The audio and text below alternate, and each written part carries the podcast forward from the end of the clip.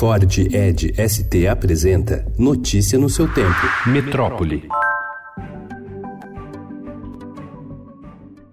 O Ministério da Educação quer criar mecanismos para que seja possível punir o aluno que tem um desempenho muito abaixo da média no Exame Nacional de Desempenho dos Estudantes, o ENAD. A proposta foi apresentada ontem pelo ministro da Educação, Abraham Weintraub. Assim, veja, uma pessoa vai faz a prova e não consegue acertar, acerta 10% das questões, eu acho que a pessoa não deveria se formar, não deveria ter o diploma. Hoje já tem a punição se a pessoa não fizer a gente podia fazer uma etapa a mais. O cara vai e faz de qualquer jeito, porque veja, se a pessoa chutar, ela já consegue 20% estatisticamente. Né? A gente tem uma série de sugestões, mas não vai fazer nada forceps. Tudo vai passar pelo Congresso.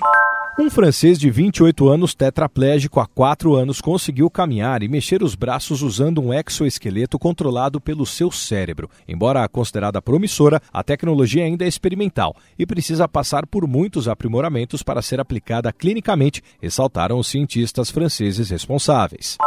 O Ministério da Saúde estima que o surto de sarampo do país deva levar de seis a oito meses, pelo menos para ser contornado. Nos últimos 90 dias, foram relatados 5.404 casos da doença, com seis mortes. Embora a maioria dos registros esteja concentrada em São Paulo, há 179 casos espalhados em 18 estados. A estimativa da pasta é de que 39,9 milhões de brasileiros, o equivalente a 20% da população, estejam suscetíveis ao vírus. Notícia no seu tempo. É um oferecimento de Ford Edge ST, o SUV que coloca performance na sua rotina até na hora de você se informar.